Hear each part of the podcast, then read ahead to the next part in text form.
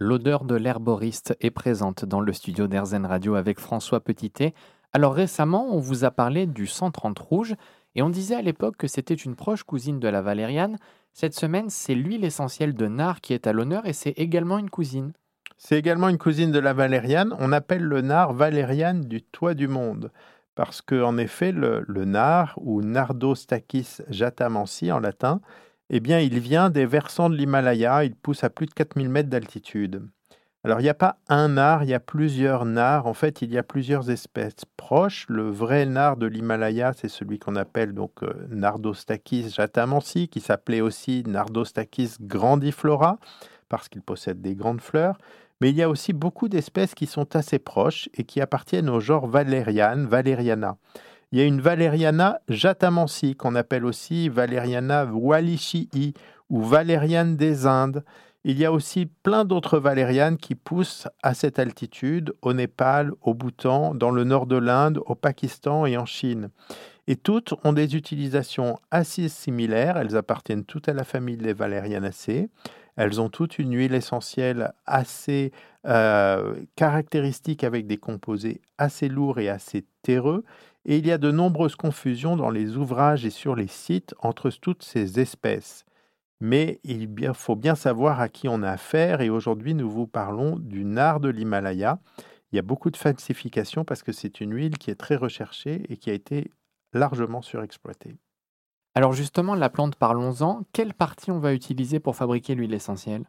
Alors en fait, toute la plante est odoriférante, un peu comme les valérianes, euh, mais la partie qui est la plus riche en huile essentielle et qui va avoir le plus euh, de, puissance olfactive, c'est ce qu'on appelle le rhizome. Le rhizome en botanique ou en biologie végétale, c'est une tige souterraine. En fait, c'est une, une tige qui se transforme en racine et c'est là que euh, les produits s'accumulent. En tout cas, l'huile essentielle est particulièrement présente à ce niveau.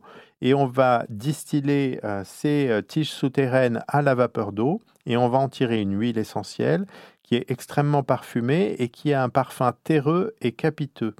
Donc, il faut bien voir que toutes ces plantes dont on distille les racines, eh bien, on condamne le pied de la plante et euh, euh, quand c'est des huiles qui sont très utilisées en parfumerie, eh bien forcément il y a un problème de ressources de, cette plante-là.